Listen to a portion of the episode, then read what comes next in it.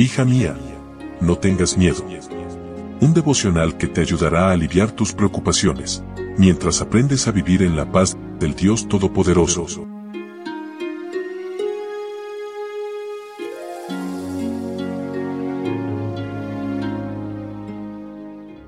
Hoy es martes 21 de noviembre. Hola, hola, ¿cómo estás? Buen día, buen día. Mi nombre es Analía. Qué gusto poder saludarte una vez más y darte la bienvenida a nuestro devocional para damas, hoy con el título Esperanza en medio del mar. Leo en Hechos capítulo 27, versículo 24. Me dijo, Pablo, no tengas miedo. Vas a presentarte ante el emperador. Dios salvará tu vida y la de todos los que navegan contigo. La tripulación siguió en alta mar durante casi dos semanas, hambrientos y atemorizados, pensando que vivían sus últimas horas. Pablo les dio un mensaje de esperanza. Tengan buen ánimo, tengan valor, no se desalienten. Ten siempre una palabra de esperanza para quien sufre y de valor para quien tiene miedo. Pablo les contó que le había visitado un ángel y les comunicó su mensaje, que era el plan de Dios que Pablo compareciera ante César y que ninguno perecería, aunque perderían el barco. Los animó a tener confianza en Dios. Si te encuentras en medio de una tragedia devastadora, que tu confianza en Dios sea contagiosa para los que te rodean.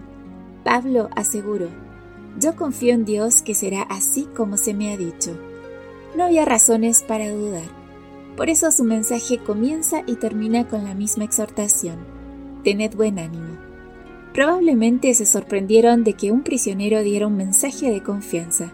No les quedó duda de que no se trataba de un preso común. Aunque habían pasado días de peligro y angustia y no se veía solución, Pablo seguía confiando.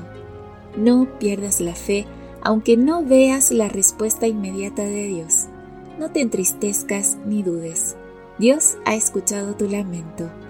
La vida religiosa no es sombría ni triste, sino llena de paz y gozo, rodeada de una dignidad como la de Cristo y de una santa solemnidad. Nuestro Salvador no nos estimula a que abriguemos dudas, temores y presentimientos perturbadores. Estos sentimientos no proporcionan alivio al alma y por lo tanto deberían ser rechazados y de ninguna manera encomiados. Los marineros escucharon y creyeron a Pablo de que ninguno perecería. Entonces soltaron las anclas y las sogas que sostenían el esquife, dejando que se perdiera en el mar. Pablo tomó algo de alimento y agradeció a Dios y los demás se animaron y lo imitaron. Sé un modelo de paz en medio de la tribulación. Disponemos solamente de un día a la vez y en él hemos de vivir para Dios. Por ese solo día Mediante el servicio consagrado, hemos de confiar en la mano de Cristo todos nuestros planes y propósitos, depositando en Él todas las cuitas, porque Él cuida de nosotros. Amiga, por fuerte que sea la tormenta, siempre es temporal, pero las bendiciones son eternas. Que tengas un muy lindo día martes. Gracias por tu compañía.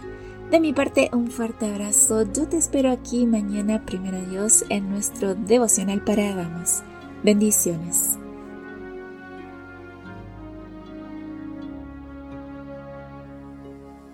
Gracias por acompañarnos. Te recordamos que nos encontramos en redes sociales.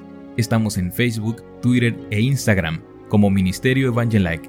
También puedes visitar nuestro sitio web www.evangelike.com